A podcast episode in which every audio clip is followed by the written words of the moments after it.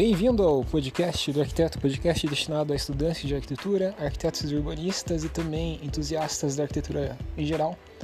Eu sou Rafael Fischer, o criador do podcast do Arquiteto, e hoje vai ser um, vou fazer um episódio mais livre, mais filosófico e sem script. Eu vou te dar três razões, pelas três razões não, três dicas que você pode aplicar na sua vida nesse próximo semestre. E isso vale para você que está é mais específico para você que está na faculdade ainda, né? Se você já está formado, talvez. Bom, tem um valor sim, tem um valor sim, você consegue aproveitar as dicas também. Mas três dicas, mas agora eu vou falar mais focado no estudante de arquitetura, tá?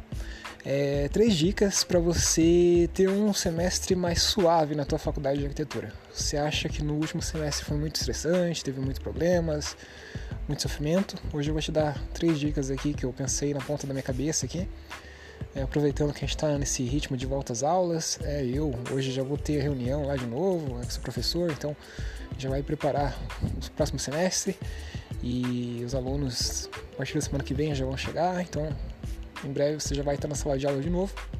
E acho que é importante ter um, algumas coisas em mente aí que vão te ajudar a ter um semestre mais tranquilo e mais sossegado.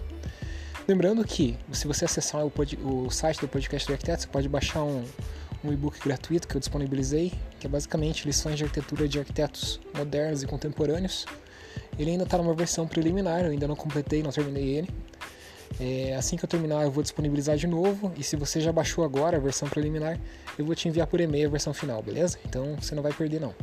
E você pode também, lembrando, seguir o podcast do arquiteto no Instagram e me seguir no Instagram também, @fichrafael. E aí você pode mandar mensagens, mandar críticas, mandar dúvidas, sugestões e ajudar a definir a pauta do podcast. Fechou? Então bora lá.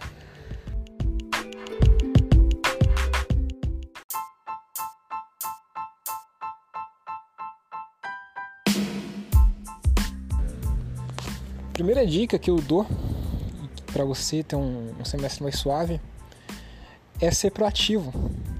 Então, o que é ser proativo? Ser proativo é você tomar a iniciativa para fazer as coisas e basicamente não esperar elas acontecerem, não esperar até o último momento para reagir aquilo, né? Isso é ser reativo. Ser reativo é, por exemplo, você não planeja seus dias, você não planeja as coisas que você vai fazer, você não toma iniciativa e você simplesmente reage ao que acontece ao seu redor. Então todo dia é, alguém te põe uma tarefa, alguém lembra que tem um trabalho, alguém, enfim, te pede alguma coisa, você vai fazendo aquilo e basicamente você deixa as pessoas e essas tarefas e essas atividades ditarem a sua vida.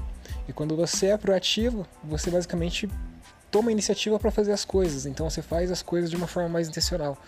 Você, ao receber uma tarefa, ao saber que vai ter um trabalho para ser entregue, você já analisa ali desde o primeiro momento e você já planeja como que você vai fazer esse trabalho, quais são os seus passos que você vai dar para resolver esse trabalho, se for um trabalho em grupo, quem vai fazer o quê. Enfim, você toma a iniciativa e você faz aquilo, ataca aquilo desde o começo de uma forma estratégica, de uma forma mais inteligente. E assim você consegue evitar muito estresse, evitar muito aquela questão de você deixar até o último momento, né, procrastinar e se ferrar, porque vai faltar tempo, porque você vai ficar sem dormir, porque um colega não vai ter sido proativo e vai deixar de fazer a parte dele, você vai ter que cobrir a parte que ele deveria ter feito. Enfim, tem uma série de coisas aí que não ser proativo, uma série de defeitos, série de, de situações ruins que não ser proativo vai te acarretar. Uh, por exemplo, numa sala de aula também, não deixar para estudar o conteúdo, para tentar entender o conteúdo na semana antes da prova, né? Pega, já que o professor está ali na aula, no, no dia da aula, dando a aula, se você não entendeu, já pergunta, já questiona, já, enfim, tenta deixar isso mais claro possível, quanto antes possível. Outra coisa, é uma coisa bem comum que a gente vê que acontece. É, você recebeu um trabalho para fazer, o professor passou um trabalho para você fazer, só que não está muito bem definido algumas coisas, né? Tá meio aberto, tá meio tem algumas condições de trabalho ali que não estão muito bem explicadas. Em vez de ficar esperando e deixar para a última semana para perguntar para o professor, perguntar para outros colegas o que, que, tem que fazer, já pergunta na hora, já, já, já questiona na hora, já tenta resolver, é, tenta ter tudo claro desde o princípio para evitar esse tipo de situação. E daí você já pode tomar a iniciativa e começar a fazer aquele trabalho, enfim. E se você não souber ao fazer alguma coisa, se você não souber como faz um determinado trabalho, ou melhor dizendo, se você não souber o formato de um determinado trabalho, por exemplo, faça aquilo que você acha que o bom senso pede. Tenta analisar, tenta refletir isso, tenta, tenta ter uma posição crítica, né? Como que eu posso apresentar melhor esse trabalho? E faz daquele jeito. Porque você vai ter tido pelo menos uma proatividade ali de tentar, enfim, entender o que, que o trabalho pede e tentar fazer de alguma forma, né? Então é melhor ter feito alguma coisa, ter tido essa proatividade e de repente errar, do que não fazer nada, do que fazer um trabalho ruim. Então, se você não tiver como ter acesso a como fazer esse trabalho, por exemplo, se for muito em cima da hora, se não tiver é, contato, se não tiver como contactar o professor, não tiver como contactar os amigos, os colegas, reflita, analise criticamente e tente analisar o que, que você acha que é mais importante e faz o trabalho daquele jeito mesmo. Tenha proatividade, né? Faz.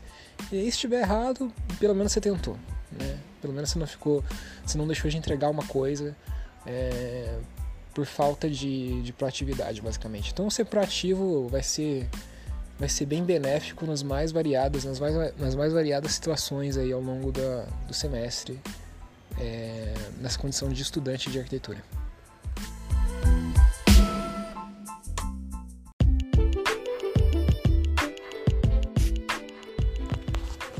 Outra coisa que me veio à cabeça aqui na hora, nesse momento que eu estou gravando o podcast, que eu acho que tem um potencial enorme de te deixar mais tranquilo, mais suave nesse próximo semestre, é criar uma agenda, uma coisa assim tão simples, tão bobinha, tão óbvia, tão evidente, mas que passa tão despercebido que a gente, por preguiça mesmo, por, enfim, por distração, por, por preguiça, a maioria das vezes, na realidade, a gente não faz.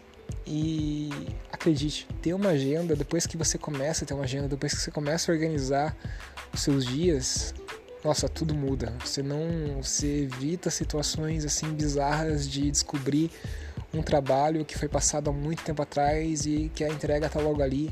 É, você consegue planejar melhor seus dias, as suas semanas, os seus meses, os seus semestres. Então, eu acho que agora no começo do semestre é um bom momento para você organizar esse calendário, né, organizar um método de calendário, de agenda que você vai utilizar, já que não vai ter tanta atividade agora no começo do semestre e você vai, basicamente, à medida que você vai recebendo as atividades que tem que fazer, você já vai colocando essas atividades no teu calendário, na tua agenda, e aí você consegue ter um controle melhor do que você tem que fazer. No dia anterior, né, você pega, abre lá o teu aplicativo. O Google Agenda ele faz muito bem isso. Então você pega, abre, você pode usar o Google Agenda, né? Você pega na noite anterior, abre o Google Agenda, dá uma olhada, você já sabe exatamente o que você tem que fazer no dia seguinte, você não fica naquela situação de, putz, o que, que eu faço agora, o que, que é mais importante. Porque às vezes, né, às vezes o mais importante não é o mais urgente, às vezes o mais urgente ele não é o mais essencial, enfim, a gente se perde, a gente se desorganiza, o ser humano tem essa tendência mesmo. Então, a partir do momento que você tem uma agenda, isso vai, vai melhorar bastante, assim. Desde que eu comecei a adotar essa questão da agenda, é, nossa, bem mais fácil controlar e gerir meu tempo, ter mais tempo livre, né, com certeza, ter menos ansiedade, né, porque você sabe que eu, pelo menos, fico muito ansioso quando tem muito trabalho, quando eu sei que tem muito trabalho para ser entregue, tem muita coisa que eu tenho que fazer e não estou fazendo, e não sei nem por onde começar, então isso me deixa muito ansioso.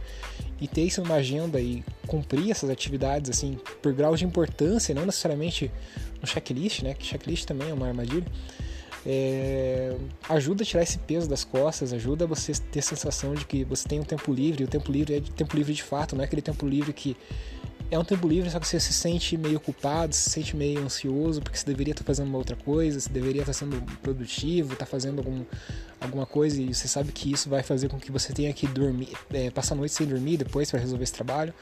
Então, nesse sentido, ter uma agenda e controlar assim as atividades e seus dias e os seus suas semanas, seus meses é uma coisa extremamente benéfica e vai te evitar muito estresse, vai te evitar muito estresse, vai te evitar muitas situações horríveis, situações bizarras assim, e é uma coisa assim que pode ser um pouco um saco agora no começo, né, você se acostumar com essa questão de ter agenda e tudo mais, mas depois que você tem uma, depois que, ainda mais com a facilidade que tem hoje em dia, né, do Google, basicamente você pode fazer tudo no Google muito facilmente, com dois, três toques, com rapidinho você abre o aplicativo e já, já define a tua agenda, já preenche o que você tem que preencher.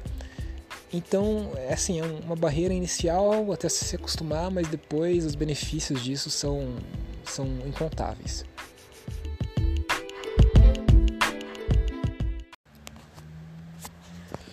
E a terceira dica e última dica, e eu acho que é mais difícil, eu honestamente acho que é mais difícil de pôr em prática, porque eu ainda sofro bastante com essa, é, em pôr em prática essa dica, é evitar procrastinar. E, enfim, ter uma agenda te ajuda já a evitar procrastinar, porque daí você já cons consegue definir prazos ali. E quando você tem prazo, basicamente você, né, você consegue fazer com que as coisas saiam do papel, com que as coisas andem, com que você consiga resolver as coisas de fato. Mas de qualquer forma, muitas vezes ainda dá uma vontade, dá um, uma preguiça, tem uma coisa que é mais interessante, você acaba procrastinando. Então, tem, fazer esse esforço, tentar evitar a procrastinação, tentar por exemplo, você receber um trabalho que é para ser entregue daqui, tem um prazo relativamente longo, sei lá, duas, três semanas, um mês, em vez de, de pegar e deixar tudo para a última hora, começar a fazer o trabalho de leves, né, um pouquinho, de pouquinho em pouquinho, de repente pegar esse trabalho, dividir ele em etapas, né, em etapas menores, um trabalho, quem sabe que na arquitetura tem muito disso, é, trabalhos bastante extensos que levam bastante tempo naturalmente, tem várias etapas, então dividir esse trabalho nessas etapas, achar essas etapas do trabalho e fazer etapa por etapa e assim estabelecer prazos menores e aí você vai desenvolver esse trabalho de uma forma bem mais suave, de pouquinho em pouquinho.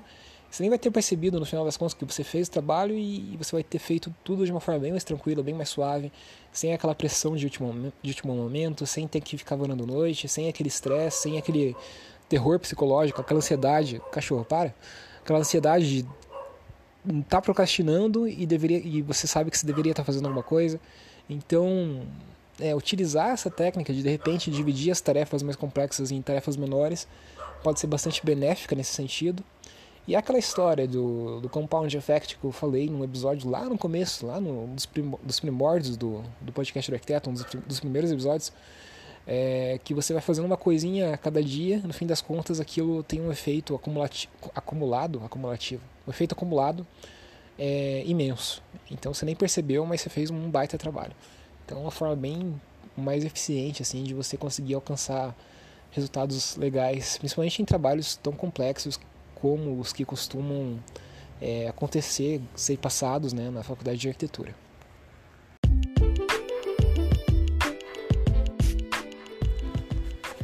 Esse episódio foi bem improvisado, foi bem pensado assim na hora, na cabeça, assim, que eu imaginei três coisas que eu que eu tento implementar no meu dia a dia, né, para ter menos estresse, para ficar menos ansioso, para conseguir entregar as coisas num nível de qualidade bom, sem perder prazos. E assim, eu tento implementar essas dicas e funciona, de certa forma funciona. Menos a última aí da procrastinação, que ainda acho que dá para ser tra trabalhado mais, né? Dá para ser mais bem evoluído esse negócio.